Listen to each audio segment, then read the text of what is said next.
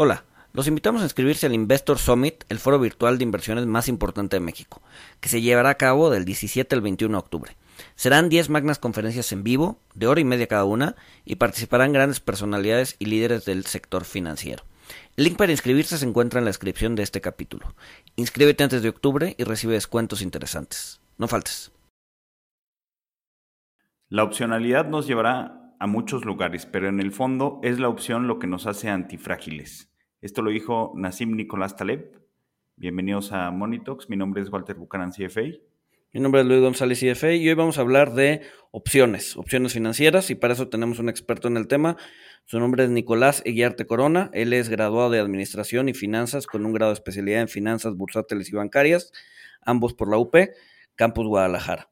Eh, desde 2008 trabaja en Grupo Financiero Base, donde ha sido director nacional de derivados del grupo y actualmente se desempeña como director cambiario México.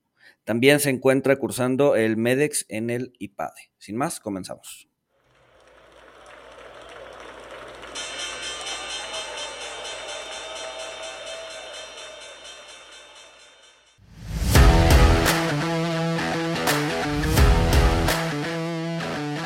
Monito el otro lado de la moneda. Nicolás, pues qué, gusto tenerte por acá. Un, abrazo y, bienvenido a Monitox. Nos gustaría, nos gustaría empezar a hablar de, la, en general de la opcionalidad, ¿no? ¿Qué es, qué es, qué es, qué es eh, por, qué es importante o cuál es el valor de, tener una opción? No solo financiera, sino en general una opción eh, abierta, ¿no? Vale, creo que el, tema de, opcionalidad es súper importante. Eh, finalmente, creo que la, posibilidad de tener la oportunidad de pagar o de no, o, de comprar o no algún activo financiero, alguna acción, algún índice, cualquier, cualquier clase de activo es súper importante. Y eso es lo que nos da la opción, ¿no? Tener la oportunidad de pagar, no arriesgar todo el capital, sino una sola parte de, de esto y poder tener la oportunidad de hacer o no hacer en un escenario controlado, que eso es lo que nos, nos ayuda mucho las opciones, ¿no? Eh, finalmente, creo que es un tema que, eh, por su importancia ante la, ante la volatilidad y la oportunidad que tenemos para poder eh, hacer inversiones o coberturas con ellos, pues es básico para todas las personas que, utilizan activos financieros, ¿no, Luis? Exacto. Entonces, o sea, podemos verlo como, una, como, un, como un seguro, ¿no? O sea, al final del día es, es, es, es simplemente un seguro Sí, imagínatelo como, como si fuera el seguro de, tu carro o un seguro de vida. Tú pagas finalmente una prima, que es la, eh, el, valor monetario por tener la posibilidad de que en caso de que exista un accidente o de que choques o que se materialice este riesgo que tú estás viendo, pues estés protegido. Justo así funcionan las opciones. Y Nicolás, eh, si nos puedes platicar un poquito más o menos eh, cuál es la historia de, las opciones, digo, de forma breve, o sea, cuándo, cuándo se empiezan a utilizar, cuándo viene más o menos su, auge, su época dorada. Claro que sí, Walter. Fíjate que muchas personas piensan que es como un tema de moda, ¿no? Que, lo acabamos de, descubrir o acaba de, tomar eh, eh, auge en, tiempo reciente. Y la verdad es que no. parecería que las opciones tienen una historia mucho más larga de lo que pensamos, ¿no? Data, por ejemplo, si me voy y, me remonto a, mucho tiempo atrás, inclusive de, miles de años, pues ya, ya algunas civilizaciones, algunas culturas realizaban operaciones con contratos con opcionalidad. Eh, se asemejaban mucho, obviamente no con toda esta sofisticación que tenemos en este momento, pero se asemejaba mucho a cómo operan las opciones eh, actualmente. Ya para acá, o, ya poniéndole una fecha exacta, más o menos en 1973 en Estados Unidos eh, se, congrega la primera bolsa eh, eh, o el primer mercado formal de opciones en Estados Unidos, ¿no? ya se venían utilizando desde antes, de algunos 200 años, como un, tema entre particulares, un over the counter, pero a partir de 1973 se comienza a hacer en un mercado regulado. Aquí en México, desde el 98, tenemos la oportunidad de participar en mercados eh, regulados, en mercados eh, formales para opciones. Entonces, es un tema que tiene muchísimo tiempo solamente que últimamente lo hemos estado escuchando cada vez más, ¿no? Eh, pero tiene bastante más tiempo del que nos imaginábamos y creo que son instrumentos que, se han utilizado a lo largo de, toda la vida. Entonces, Hoy, hoy, hoy, por hoy podemos tener acceso a través de bolsas reguladas de opciones, tanto en México como en Estados Unidos. Generalmente, ¿sobre qué, sobre qué podemos tener opcionalidades? ¿no? Puede ser equity, puede ser eh, renta fija, puede ser commodities. Aquí en México, ¿qué tan profundo está ese mercado? Fíjate que el mercado en México tiene eh, cierto tipo de, de, subyacentes o de activos subyacentes que están limitados eh, por el MEXDER a algunos tipos. Por ejemplo, tienes acciones, tienes ETFs, que, está el NAFTAC 02, tienes índices y tienes de divisas. Eh, por la parte regulada. Ahora, por la parte OTC también puedes tener acceso a otro tipo de opcionalidades, a otro tipo de opciones. Por ejemplo, en base tenemos opciones de tipo de cambio y de tasa de interés. Hay, hay, algunos intermediarios que tienen también de acciones, que tienen sobre índices, que tienen sobre otro tipo de instrumentos. O sea, commodities, por ejemplo, también granos, metales, energéticos, todo, todo este tema de, de commodities también está sujeto a, a, a, opcionalidades, ¿no? A que puedas adquirir una opción. Ahora, nos, nos, mencionas que, que, pues hay varias opciones en, en mercado organizado eh, y también hay eh, pues muchas más opciones en, en, el mercado over the counter, que pues over the counter quiere, quiere decir eso, o sea, son, son instrumentos eh, hechos a la, a la, medida, que no son, no están estandarizados, digamos, no, no, no están, eh, no son contratos eh, estandarizados, negociados a través de las, de las principales bolsas, sino que pues son, son, hechos a la medida. ¿Qué, ¿Qué, tanto se compara el tamaño de estos instrumentos over the counter, del mercado over the counter contra el, el mercado organizado? Híjole, Walter, son diametralmente diferentes. Creo que el, el, tamaño, por ejemplo, del mercado over the counter es muchísimo más grande que el, que el mercado, el, el, mercado estandarizado, ¿no? Lo que te puedas encontrar dentro de una bolsa. Y lo es porque precisamente en over the counter te da la oportunidad de poder elegir por ejemplo, lo más básico, ¿no? La fecha de liquidación, la fecha de vencimiento de, la, de, de, estas opciones, tú lo puedes elegir over the counter en un mercado estandarizado, pues existen ciertas, ciertas fechas de liquidación y eso te da la oportunidad de que puedas crear los instrumentos o que puedas contratar diseñar los instrumentos que se adapten mejor a lo que estás buscando, ¿no? a las necesidades que cada quien tenga. Entonces, el, mercado over the counter, te puedo decir, es muchísimo más grande. Eh, en cifras exactas, pues puede ser, por ejemplo, en, la última parte que, veíamos de, de, tipo de cambio, 25 a 1, ¿no? Eh, respecto a un mercado, a un mercado estandarizado que puedes encontrar dentro de una bolsa. Oye, Nico, y a ver, y, también una, diferencia entre, entre el mercado TC y el mercado estandarizado, me imagino también es la cámara de compensación, ¿no? O sea, no sé si nos puedas platicar so, sobre esa cámara. Al final del día, cuando yo me meto una opción eh, en un mercado estandarizado, pues mi contraparte no es quien emite esa opción, sino es la cámara de, de compensación, ¿no? Mientras que en el OTC, eh, pues mi contraparte sí va a ser eh, la persona que esté emitiendo esa, esa opción, ¿no? Entonces, no sé si nos puedes platicar un poquito cómo funciona eso. Sí, claro. Las cámaras de compensaciones, eh, quiero que, las personas que nos escuchen se imaginen como el, el que responde, ¿no? Ante la opción o la, la persona, el, el, mecanismo que va a tener la persona que está comprando la opción para asegurarse que al vencimiento le van a cumplir o se va, se va a llevar a cabo lo que se pactó entre estas dos partes. Por un lado, en el mercado estandarizado, esta cámara de compensación eh, es, la, es, justamente el mecanismo que se utiliza para poder asegurarse que todos los participantes puedan estar eh, ejerciendo su derecho en caso de que así lo, lo, decidan para comprar o vender algún activo. ¿no? Es una cámara de compensación con reglas mucho más estrictas, son, son reglas, por ejemplo, eh, margin calls eh, eh, en el momento en que se, que se realiza la, la, el ajuste de evaluación de las posiciones, eh, tienes un estándar o un margen fijo. En el caso de las opciones, solamente aquellas que tengan algún riesgo pudieran llegar a tener algún margen adicional, ¿no? Si compras algún call o put simple, pues no vas a tener necesidad de, de una cámara de compensación, pero si existe una, un riesgo subyacente a esa opción, pues sí vas a tener que depositar o dejar alguna garantía, un margen.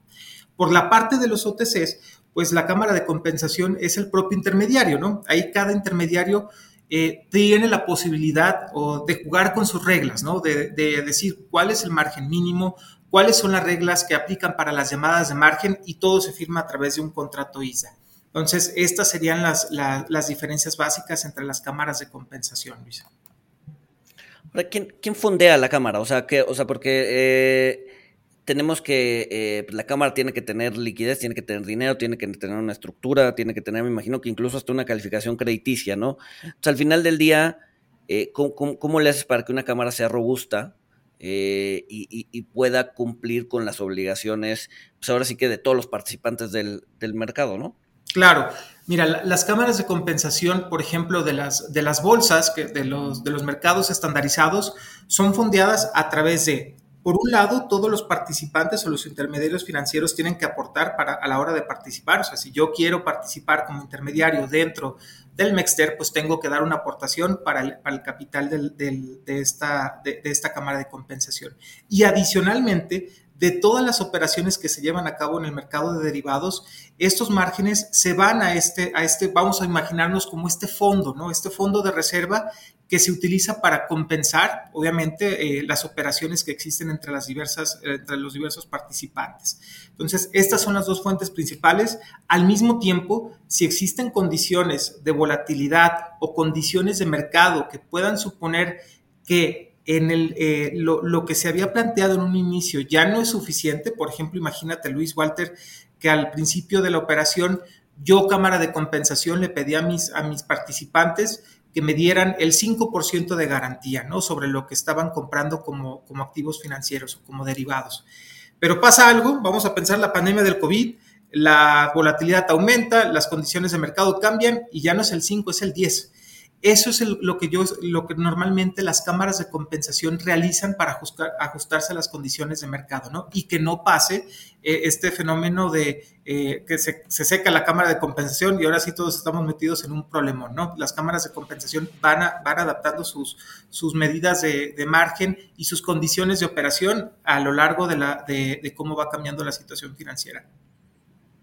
Y, lo mismo hacen los, los intermediarios que mencionaste, que son sus propias cámaras de compensación con, el mercado eh, over the counter. Sí, Sí, justo los, los contratos CISAs que se firman para poder operar derivados en el OTC eh, tienen la facultad de poder cambiar los márgenes o los porcentajes de, garantía que, les pedimos como colateral a los clientes de acuerdo a las condiciones de mercado. ¿no? Es, eh, es una suerte de apetito de riesgo para cada uno de los, de los intermediarios financieros. Normalmente los márgenes, salvo contadas excepciones y eventos muy puntuales, no suelen cambiar a lo largo de la vida de la operación. Oye, Nico. Bueno, entonces, no sé si nos puedes platicar, ahorita ya entrando más particularmente en una opción, ¿no? ¿Cómo, cómo, cómo se estructura? ¿Cuáles son sus elementos? Si yo quiero comprar una opción, ¿en qué me tengo que fijar? Ok. Yo la recomendación y lo que quiero que, que, todas las personas que nos escuchen se imaginen es, la opción es literal un seguro de carro, ¿no? Eso es como, como quiero que se lo imaginen. Estas opciones lo que tienen son diferentes elementos o diferentes partes que lo componen vamos a tener, por ejemplo, por, en, primer lugar, un precio de ejercicio. ¿En qué nivel quieres comprar o vender este activo financiero que subyace? ¿no? Puede ser eh, dólares, pueden ser acciones, puede ser cualquier otro tipo de instrumento o activo financiero subyacente. El precio de ejercicio va a dictar en qué nivel se ejerce o no se ejerce tu derecho. Es decir, como si fuera un seguro de, carro, ¿no? ¿En qué condiciones se va a ejercer tu carro? ¿Choca, no choca? Digamos que el, deducible. Exactamente. O sea, sí, sí, sí, sí. Si yo tengo un accidente que no supera el deducible, no tiene sentido hablarle al seguro. Exacto. Tú, te lo quedas, tú lo pagas porque te sale más caro el deducible que, el, golpe, ¿no? Esa es una, de las partes. Ese es el precio de ejercicio, ¿no? ¿En cuánto quieres comprar o vender el activo subyacente que estás tratando de utilizar? La segunda parte es la prima. Y la prima es lo que te va a pedir eh, a cambio de tener ese derecho, cuánto necesitas pagar por comprarlo, ¿no? Y la prima es una parte bien importante porque yo siempre, aunque hay muchos factores y ahorita vamos a hablar un poquito más acerca de ellos, siempre les digo, entre mejor quieres que te quede la opción, en, términos de si quieres comprar algo, entre más barato quieres que te comprarlo, mayor va a ser tu prima. O si quieres vender algo, entre más caro lo quieras vender, mayor va a ser tu prima. Esa es como la correlación muy simple que tratamos de hacer para que todo el mundo entienda nuestro, e, este movimiento eh, de precio de ejercicio prima. Después vienen las fechas. Oye, ¿cuándo vas a tener la fecha de vencimiento y la fecha de liquidación? La fecha de vencimiento es donde nosotros como intermediarios volteamos a ver el mercado y determinamos si se ejerce o no se ejerce. Y la fecha de liquidación es cuando hacemos el cruce de flujos, ¿no? Nos pagamos ahora sí, me pagas tus pesos, yo te doy tus dólares y listo, ahí muere la operación.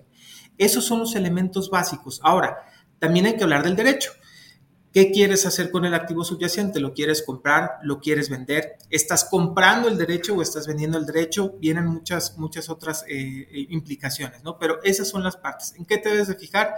Obviamente que sea un plazo, eh, tener en cuenta que entre mayor sea el plazo, pues mayor va a ser el, costo de la prima, que la prima sea una, una, cantidad de dinero que puedas afrontar y obviamente que sea un precio de ejercicio razonable, ¿no?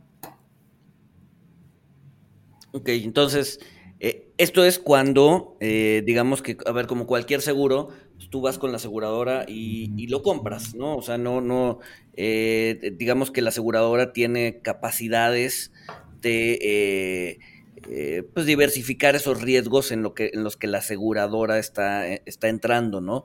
Sin embargo, pues un mortal, una persona de a pie que no tiene una aseguradora, eh, pues no, no, va, no va a ser capaz de emitir un seguro. O sea, yo, Luis, no voy a ir con Nicolás y le voy a decir, oye, te aseguro tu coche. ¿Por qué? Porque en el momento en que Nico, el BMW de Nico. ¡Ay, es la buena, Luis! se estrelle, pues a mí me va a costar una lana, este.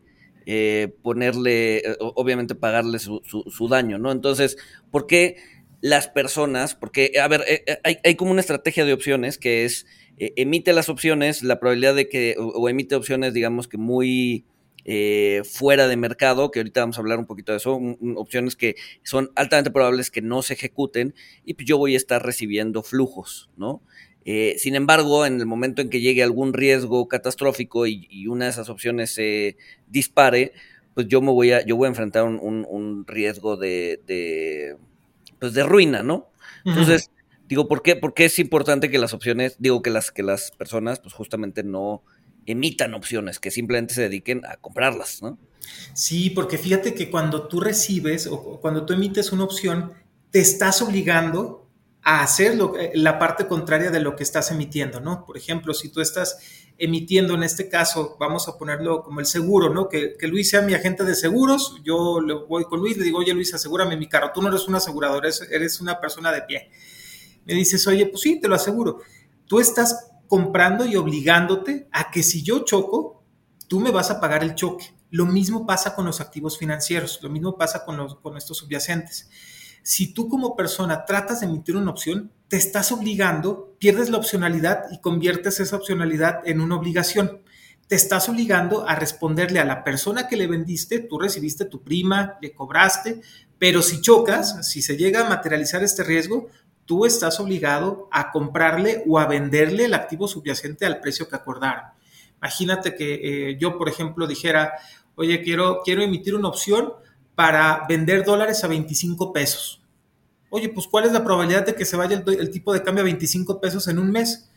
Prácticamente nula con las condiciones que tenemos hoy. Pero si dentro de un mes está en 26, yo me obligo a venderle dólares a la persona que me compró esa opción a 25 pesos y ahí está el riesgo. Por eso nosotros como personas, o la recomendación es que podamos eh, utilizar las opciones para cubrir riesgos, no para utilizarlos como fuente de, flujos, como, como si fuera una estrategia de inversión que nunca se va, que nunca se va a materializar, ¿no? Sí, creo que es muy importante lo que dices, o sea, que, comprar opciones, o sea, nos da este, esta opcionalidad, nos da este derecho, eh, pero pues la contraparte es que quien las vende o quien las venda, que, vamos a tocar el tema más adelante, eh, o sea, ahí no, no hay una opcionalidad, ahí está obligado, o sea, si, si la otra persona decide eh, ejercer su, su opcionalidad, eh, pues quien vendió eso, así como la aseguradora que, vende los seguros para recolectar una prima, eh, y la aseguradora está obligada a, pues, cubrir daños o pérdida total eh, en caso de un evento, pues igual la, pues, quien, vende, quien vende opciones está, está obligado, ¿no? Entonces, Nicolás, me, Digo, nada más, nada más apuntando un poquito de lo que dices, Walter, es, o sea, la persona que vende seguros o, o que vende la opción en realidad está eliminando su opcionalidad, ¿no? O sea, él está proveyendo la opcionalidad y está eliminando su propia opcionalidad. ¿Por qué? Porque él tiene, él tiene que responder a lo que eh, la persona a la que vendió la opción, pues eh, eh, decida, ¿no? Entonces, en ese sentido, no solo, o sea, no te abres el panorama con opciones, sino que te atas de manos, ¿no? Exacto, pierdes la opcionalidad a cambio de flujos. Ese es el, punto importante. Ahora sí te interrumpí, Walter.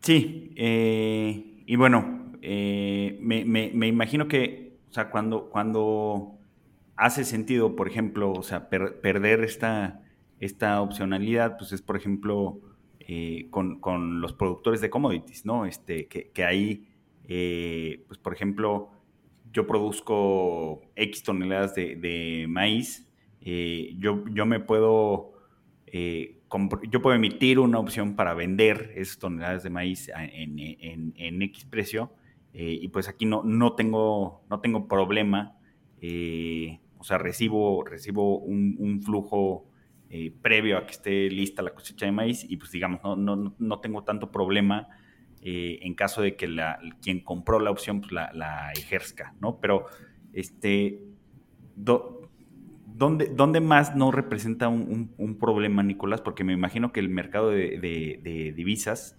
eh, pues no siempre quien, quien vende, quien emite las opciones, eh, pues recibe flujos naturales en, la divisa, ¿no? O sea, si, estoy emitiendo una opción eh, sobre dólares, pues no necesariamente tengo los, los dólares para, para entregar o para cubrir mi riesgo en caso de que quien la compró ejerza, su opcionalidad, ¿no?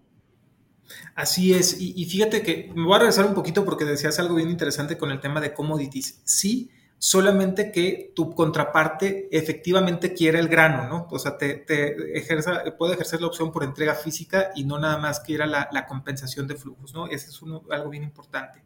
Y la segunda, sobre el tema de divisas, lo que nosotros hacemos o lo que las mesas de derivados normalmente hacen es poder ir aprovisionando esa, esa ese potencial ejercicio de dólares, porque sí, eh, en la medida que eh, el precio de ejercicio se vaya acercando al precio de mercado o vaya superando, la opción se convierta, y ahorita vamos a hablar de eso, in the money, pues a mí es muy probable que me, me puedan llegar a ejercer la opción. Entonces, lo que nosotros hacemos o lo que las mesas tradicionalmente hacen es que a través de un libro de opciones, ellos van comprando, vendiendo de acuerdo al movimiento de ciertos, de ciertos eh, componentes que, tienen las opciones, ¿no? Entonces, en la medida que se va acercando esta probabilidad de que al vencimiento eh, la opción sea ejercible, te tienes que ir provisionando de dólares. Y eso es lo que hace que las opciones call o las opciones put pues puedan tener, suponer un, vamos a llamarlo, un, proceso de, ajuste para las tesorerías de, los, de las personas que emiten estas, estas opciones. ¿no? Sí, digamos que es como la opción, o sea, lo que llaman como una opción cubierta, ¿no? Este, eh, que de hecho, por ejemplo, plataformas en Estados Unidos que sí te permiten eh, emitir opciones, solamente te permiten emitir opciones eh, de manera cubierta, es decir, yo quiero venderte la opcionalidad de comprar Tesla, entonces yo tengo que tener Tesla en mi balance, ¿no? De tal forma que si Tesla se va al cielo, yo no, o sea, yo, yo, digamos que yo ya tengo respaldada esa venta. Es como, eh, regresando al caso del, del, del, coche, ¿no? Sería como, eh, yo, o sea, Nico tiene su coche eh, y yo voy, o sea, yo, yo se lo estoy asegurando, pero al momento en que se lo aseguro, pues también voy a comprar un coche idéntico al de Nico, este, para que si Nico tiene una pérdida total, yo decir, bueno, aquí, aquí está el coche, te lo, te lo repongo, este, y ya yo ya estoy cubierto. Si Nico no choca, bueno, pues yo puedo este, vender el coche después cuando se acabe nuestro contrato y listo, recuperar mi dinero en cierta medida, ¿no? Más una prima, ¿no? Exacto. el, caso del coche no, es muy bueno porque los coches se deprecian y ya no voy a obtener la misma cantidad, pero en el caso de los activos financieros, pues no necesariamente, ¿no? Sí, imagínate que tú tuvieras las acciones eh, precisamente de Tesla, pues tú te comprometes a emitir la opción sobre las acciones que ya posees. O sea, no vas a tener que salir ya al mercado de nuevo a, comprar más acciones. Ese es el, punto de, emitir, pero justo creo que, creo que la posición normal de, todas las personas o de todas las empresas debería de ser comprar opciones, ¿no? Debería de ser estar del lado de, compra. Mencionabas el, el in the money, ¿no? No sé si nos puedas, digo, regresándonos como dos o tres pasos atrás, eh, platicar un poquito de, qué es el, ATM, ITM y el, y el OTM, ¿no? El in the money, at the money y out the money. claro que sí. Fíjate que las, las opciones se, se, clasifican por su, por su eh, eh, grado de ejercicio, nivel de, de, ejercicio o el valor relativo que tengan a lo largo del tiempo, ¿no? Tenemos tres clasificaciones. Está in the money, que es cuando el precio de ejercicio se encuentra por encima, por ejemplo, en, una, el precio de mercado se encuentra por encima del precio de, ejercicio de, de, una acción. Vamos a suponer que tú compraste Tesla. Cuando se encuentra in the money, es que tu opción está para comprar la opción de Tesla, vamos a suponer que está en ese momento en 50 dólares en el mercado y tú tienes tu opción para comprarla en 25. Ahí se encuentra in the money, ¿no? Tienes un valor intrínseco en la opción y se encuentra con un valor positivo. Eh, at the money es cuando justo existe esta paridad entre el precio de ejercicio y el precio de mercado, ¿no? La opción de Tesla está en 25 y la acción de Tesla en el mercado está en 25, están al, mismo, al mismo nivel. Y out of the money es cuando el precio de mercado, el precio de, de la acción, vamos a suponer con Tesla que está en 20 dólares, y tú tienes tu opción call para comprarlo en 25. Ahí no lo ejercerías, no tiene, no tiene ningún valor tu, tu opción, ¿no? Es, es, justo con el valor intrínseco que se genera a lo largo del tiempo. Y me imagino que hay una relación de precios, ¿no? Una, una opción out of the money es mucho más barata que una opción at the money, ¿no? Sí, claro. Eh, entre, entre mayor sea la diferencia o entre, entre menor eh, sea, menos atractiva sea el, precio de ejercicio, más barato va a ser en términos de la prima de esa opción, ¿no? Ok, ok. Oye, Nico, y, a ver, una duda que yo siempre tengo, digo, yo nunca he trabajado eh, en una mesa de opciones o de, derivados, pero ¿cómo, cómo, cómo, o sea, cómo, cómo evalúas eh, eh, las opciones, ¿no? Obviamente tienes el tema de Black and Scholes, pero, o sea, ¿realmente utilizas Black and Scholes o volteas a ver a Bloomberg y alguien te las evalúa por ti? ¿Cómo, le haces para, para, determinar la prima? O sea, si, si usas la formulita de, Black and Scholes que a todos nos enseñan en la, universidad? Híjole, no, alcanzaríamos a dar el precio de una opción este, al día, yo creo. Es una fórmula, como tú sabes, muy, muy, muy grande, muy larga, muy extensa. Eh, la realidad es que tenemos, normalmente las mesas de derivados tienen varios instrumentos o varias plataformas para poder cotizar las opciones, ¿no? Black and Scholes se sigue utilizando, obviamente no es una fórmula perfecta, creo que eso es algo bien importante y recordar que pues Black and Scholes fue la una de las, de las mejores formas que tenemos todavía para evaluar la opcionalidad de los activos financieros, ¿no? Eh, pero se sigue utilizando. Ahora, ¿cómo se cotizan? La puedes cotizar de tres formas, ¿no? Efectivamente por Bloomberg, que esa es la, forma mucho más rápida, es una calculadora que te permite poner todos los ingredientes que forman parte de la opción, los metes, la, calculadora hace su, magia y te da el, el, precio de la prima, ¿no? Y los diferentes componentes que subyacen a ese precio tienes la posibilidad de cotizar directamente con otros bancos de forma a, través de sus plataformas o puedes eh, cotizar directamente con algún, algún broker de, alguna mesa en Estados Unidos o de algún banco en Europa, ¿no? tenemos esas tres opciones para poder cotizar precisamente las opciones, eh, pero que no se imagine la gente que estamos ahí con una calculadora financiera despejando gamma o delta, no, cero, es, es a través de calculadoras, pero sí es muy importante tener en cuenta todos estos componentes. Eh, nos, mencionaste las, griegas, eh, que pues muchas veces con las opciones eh, entre la gente que las opera, pues se entiende si estás comprando volatilidad, vendiendo volatilidad, que, bueno, las, griegas son delta, teta, gamma, vega, rho, que pues hacen referencia a, pues por ejemplo, al, tiempo, a la volatilidad, al, precio del activo subyacente, eh, nos, podrías resumir o sintetizar de, una forma muy simple eh, a qué se refieren las, las, griegas para entender un poquito más? Claro que sí. Eh, yo quiero que se imaginen las personas que nos están escuchando como si esto fuera una receta de cocina. Vamos a, a ponerlo así, ¿no? Como si fuéramos a cocinar una opción. Las griegas son los, eh, los ingredientes que se necesitan para calcular el precio de una prima, el precio de, eh, para calcular la prima, el, precio de una opción. Entonces, las griegas los que lo que nos van a indicar son sensibilidades.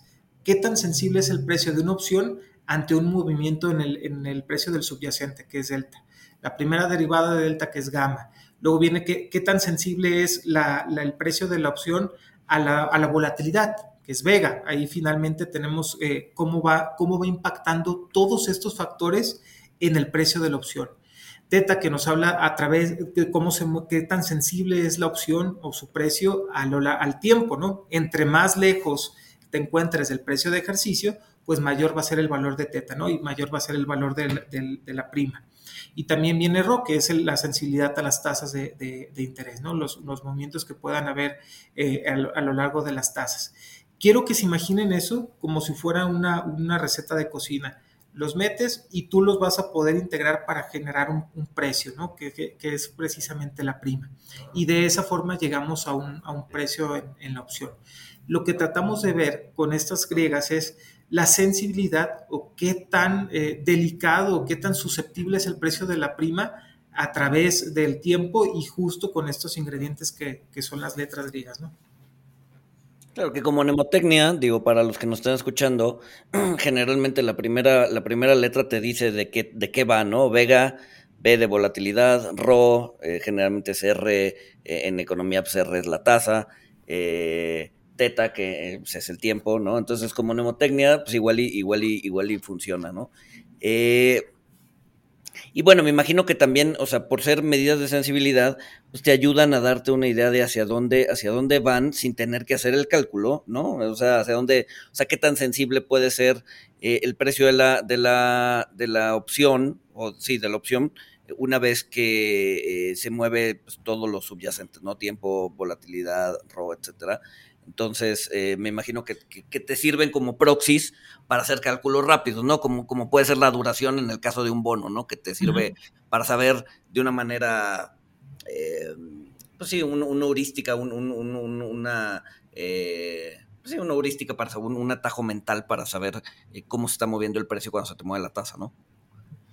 Efectivamente, creo que, creo que si, si puedes tener como estos pequeños eh, pistas de, a través de cómo se están moviendo las griegas, te va a llegar a un punto donde te puede indicar cómo se puede llegar a mover el precio de la, de la opción.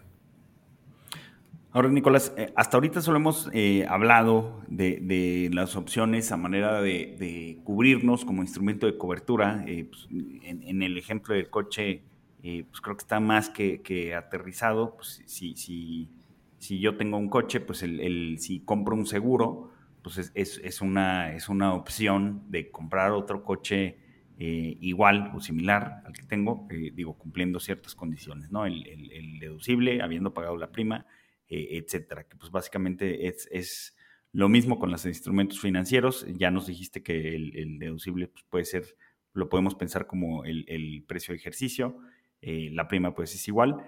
Eh, pero lo que quiero tocar es que también es posible apalancarse, apalancarse con, opciones, ¿no? Que para mí, en el, en el caso del de, seguro del coche, eh, entendiendo como apalancamiento, eh, pues no, precisamente pedir prestado, pero como tener exposición a, ganar más dinero con, con, dinero que no tengo o con activos que no tengo, para mí en el caso del coche sería como si, si yo compro un seguro, eh, si yo compro una prima eh, sobre el coche de Luis. O sea, el coche no es mío, yo no tengo el coche, eh, pero si, si, si, hay un, evento catastrófico, digamos, de, pérdida total, pues como yo compré ese seguro, que en la vida real no se puede, pues eh, a, mí me darían, este, digamos, el, valor de la pérdida total, ¿no? Y yo nunca tuve, tuve el coche. Este, ¿cómo, nos podrías explicar esto y si, mi, si mi analogía está acertada o no?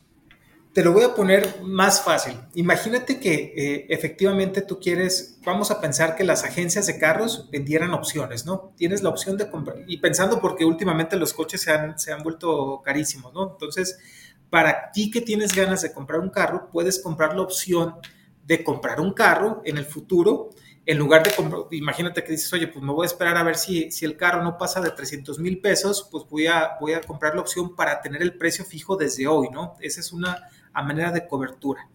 Pero si quieres ser especulador, yo lo, o, quieres utilizar estos instrumentos como a manera de inversión, yo lo vería así. Si tú tienes 100 mil pesos y la opción de comprar este carro vale, eh, más bien, vamos a, pensar que el carro vale 300 mil pesos, quieres invertir, entonces en lugar de que te compres el carro y la opción vale 50 mil pesos, te compras seis opciones, ¿sale? Te compras seis opciones para comprar este, seis carros de 300 mil pesos.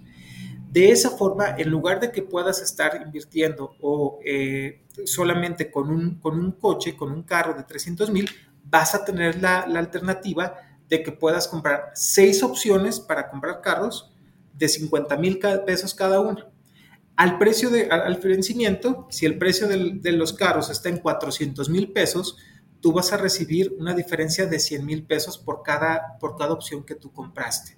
Esa es una forma clásica de apalancarse con opciones, ¿no? Si tienes la alternativa de comprar una, acción, por ejemplo, eh, o invertir en opciones y que te alcance para comprar, vamos a pensarlo, 50 opciones sobre esa, opción, sobre esa acción, pues vas a comprar las, las opciones para que puedas eh, diversificar y apalancar tu riesgo sobre ese, sobre ese subyacente, ¿no? Es justo lo que, lo, para cómo eh, funcionan muy bien las opciones, ¿no? ¿Cuál es la parte importante? Uno, no vas a poner en riesgo más de tu patrimonio. Lo, lo único que pusiste en riesgo fueron las primas. ¿Cuál es el peor escenario? que nunca llegues a ejercer las opciones, ¿no? Hay que ser, algo bien importante, las opciones no son reembolsables, o sea, la, prima que tú pagas por una opción no es reembolsable. ¿Qué quiere decir? Que si al vencimiento ejerciste o no, no, no ejerciste la opción, esa prima no se te va a regresar, ¿sale? Entonces ese es tu único riesgo. Ahora, si esa opción se ejerce y tú tienes esa parte, pues híjole, puedes, puedes recibir un rendimiento mucho mayor que haber comprado solamente la, acción, ¿no? Que eso es lo, que tratamos de ser bien, bien claro. Porque además las opciones no se dan sobre una acción, ¿no? Se dan sobre un paquete de acciones. Exacto. Que es, o sea, yo, yo, no, yo, no, yo, no, yo no compro una opción sobre una acción de Tesla, sino que generalmente, y, corrígeme si me equivoco, son paquetes de 100 acciones. ¿no? De 100, exacto. Entonces aumentas tu grado de apalancamiento y puedes aumentar también tu, grado de, ganancias, ¿no? Pero bien importante, lo único, cuando tú compras opciones, y vamos, vamos a pensar en una opción en vanilla, en un call, lo único que pones en riesgo es el, la prima. Ese es lo único. Oye, ¿qué pasa si la acción se baja? Imagínate que mañana Tesla va, tú compraste tu, opción para comprar Tesla en 100 dólares y al día siguiente o, a la fecha de ejercicio la acción está en un dólar. Lo único que pusiste en riesgo fue tu prima, lo que tú pagaste por ese seguro, nada más. Nadie te puede obligar a comprar esa, esa acción a un dólar y eso es, eso es lo que, tenemos, debemos de tener muy claro. Sí, es la, es la diferencia con, los futuros, ¿no? Donde eh, pues en, los futuros, este, igual tú, tú aportas eh, un, margen, eh, digamos, podrías aportar un, porcentaje de las 100 acciones de Tesla, este, pero pues aquí como son futuros, no, no es un derecho, es una obligación, donde pues sí te estás apalancando, pero si, si, si Tesla se va a uno o a cero, pues ahí sí Digo, pagas la diferencia. haciendo muchas llamadas de margen, pero pues pagas la diferencia, ¿no? Exacto, y creo que eso es lo, valioso de las opciones, ¿no? Que puedes determinar un monto, cuánto quieres invertir a través de las primas y sobre eso poder comprar las los lotes de las acciones, los lotes de, las divisas, lo que tú, cualquier activo subyacente y poder apalancarte con ello, ¿no? El rendimiento va a ser obviamente sensiblemente mayor en la medida que, vaya teniendo valor intrínseco e, esa opción, ¿no? Sí, claro. Que, de, esto que estamos diciendo, pues es, por lo que dicen que, las opciones son asimétricas y que tienes, eh, digo, en, dado caso de que las estés comprando, este, tú tienes la opcionalidad, tú tienes el derecho, pues tienes una pérdida limitada a la prima, pero pues tus ganancias, eh, pues teóricamente son ilimitadas, ¿no? Exacto. Este, pero bueno, digamos, digamos que tus riesgos, tus riesgos principales cuando compras una opción, ya sea call o put, es la prima, ¿no? No puedes perder más que la prima, pero tus riesgos cuando emites un put o una acción o un call, o digo una opción, ya sea call o put, eh, son, ahí sí tus riesgos son pérdidas ilimitadas, ¿no? Exacto, y eso es lo tu ganancia limitada la prima. Exacto, ahí, tienes la, parte, la parte inversa, ¿no? Pero pues está recibiendo el flujo, que eso es lo que suena muy, muy bonito, ¿no? En esa parte. Que, ahí, que ahí, ahí, es como lo define Nicolás Taleb, como recoger centavos frente a una aplanadora, ¿no? ¿no? O sea, si estás recogiendo tus primas, poquitas, poquitas, poquitas, pero cuando no te das cuenta, ya tienes a la planadora encima y pues te aplasta. Exacto, exacto. Y creo que, creo que eso, e, eso es bien importante, y sobre todo porque eh, justo es la parte contraria del, del, sentido de las, de, las, opciones, ¿no? Tener una, una, estrategia de cobertura o tener una estrategia para poder generar rendimientos mayores. Más o menos, por ejemplo, vamos a suponer que eh, estás comprando la acción, una opción sobre la opción, la, opción A que vale 5 dólares, ¿no? Entonces, pues en realidad estás comprando un paquete de acciones de por 500 dólares, ¿no? Porque son 100 por 5. Eh, eh, una, una, opción out of the money, así digo, yo sé que, la pregunta que voy a hacer es muy abierta, pero una opción medio out of the money que no, o sea, que no tenga valor intrínseco todavía, como qué porcentaje de esos 500 dólares estoy pagando. Más o menos como qué valor tendrá. Digo, yo sé que depende de la volatilidad, del RO, del tiempo, o sea, te estoy haciendo una pregunta así muy general, ¿no? Pero o sea, estaría pagando yo mucho dinero por esos 500 dólares a los que estoy eh, teniendo opcionalidad sobre los 500 dólares. No, y fíjate que probablemente lo, lo que más te vaya, te vaya a, encarecer la prima sea el tiempo, ¿no? Eh, entre más lejos quieres comprarlo, en, esos en, en, esas opciones donde estás muy out of, out of the money, lo que te va a encarecer la prima va a ser el tiempo. Aprox, vamos a pensar en un plazo así como muy, muy estándar, de 3, 6 meses, debería de estar costándote no más del 1%. O sea, debería de estar por ese, por ese sentido, ¿no? Pero también es bien importante decir, eh, si compras algo out of the money que esté muy cercano a la fecha de vencimiento, nada más vas a estar quemando. Estás apostando a que pase una tragedia en, corto plazo, ¿no? Entonces, en la medida que tengas una, opción out of the money, la recomendación es que la tengas a un plazo mayor para que des tiempo, obviamente, para que puedan existir condiciones que, que le ejerzan. Para que los riesgos, digamos, que se, se materialicen y tú puedas, e, esa opción out of the money la puedas, la puedas, se convierta en eh, in the money la puedas ejercer. La puedas ejercer, ¿no? Exacto, pero más o menos debería de estar sobre un 1% por ahí, debería de, no debería de estar entre 1 y, se me hace que es un, porcentaje bastante razonable y te hablo ojo de buen cubero, ¿eh? sí, no, claro, no, no, no, porque depende de muchas cosas.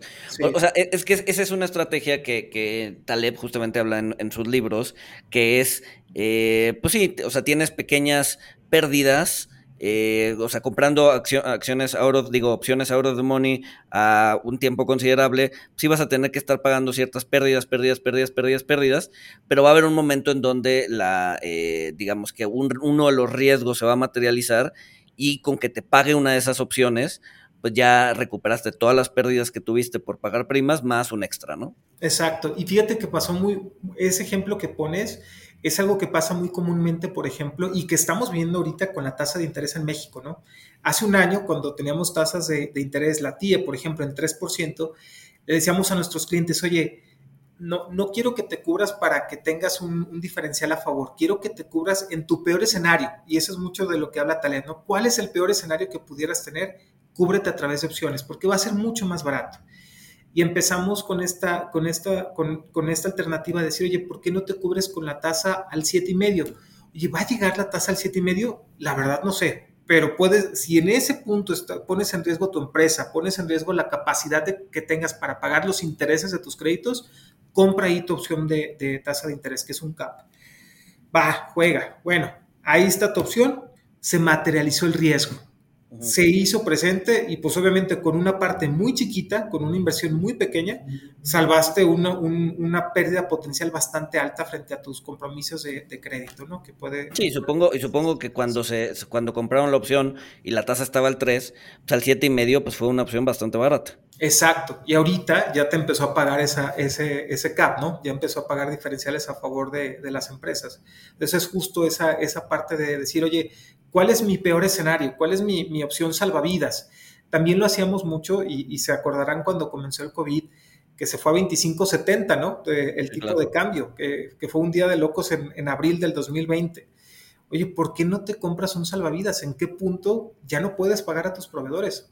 ¿En qué punto ya, ya quiebra la empresa? Oye, en este, ah, pues cómprate una opción salvavidas. Justo es para eso, para que no tengas que, tienes la opción a un muy bajo costo de proteger cualquier patrimonio que puedas estar, pueda ser susceptible a un, a un precio, ¿no? Sí, claro, que es que es, al final del día pues es lo más natural, ¿no? La, la, la, o sea, las opciones deberían ser consideradas, o sea, de manera muy natural como una cobertura de riesgos, punto. Ya después te puedes poner a especular y hacer otras cosas, pero digamos que la naturaleza de la opción es ser un seguro, ¿no? Y como seguro, pues es cubrir riesgos.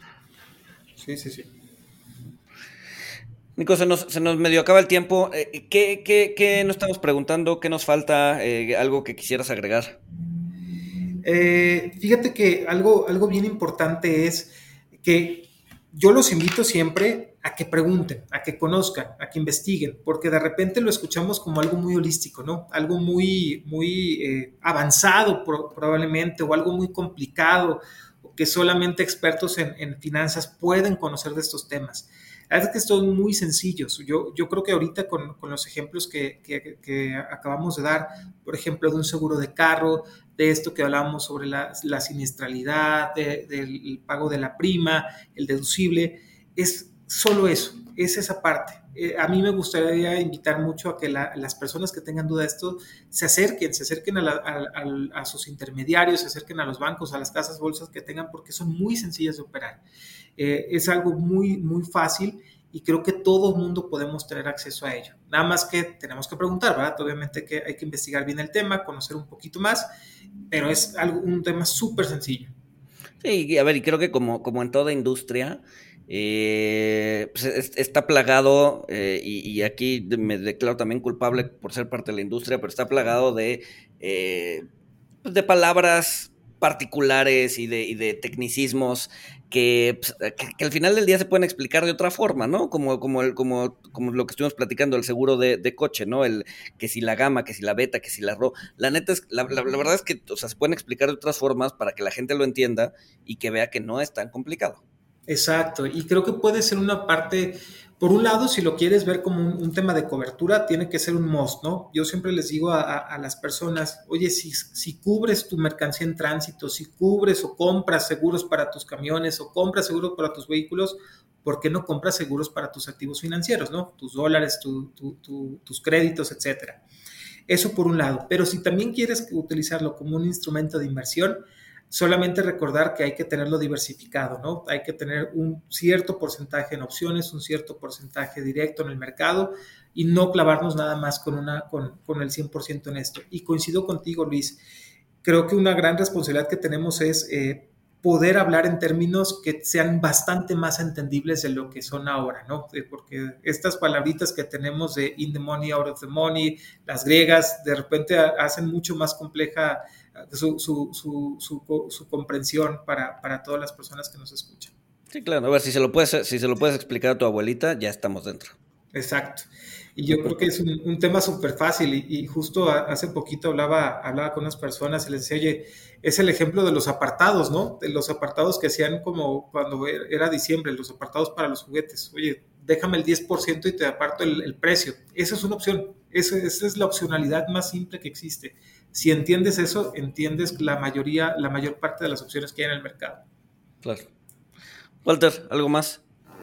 Eh, no, mil gracias, mil gracias, Nicolás. Este, creo que creo que queda este, pues un, poco eh, más claro. Este, y, pues sí, hay que, hay que esforzarnos por, por eh, tratar de, explicar todos estos términos que, pareciera hacen inaccesible a, la gente esto, que, como lo dices, pues no, para nada es, es inaccesible, ¿no? Y, si la gente los usa, este, pues puede, puede robustecer su, su manejo de riesgo. Correcto. Pues Nico, mil, mil, mil gracias. Este, y pues nada, nos escuchamos el siguiente miércoles. Saludos. Gracias Luis, gracias Walter.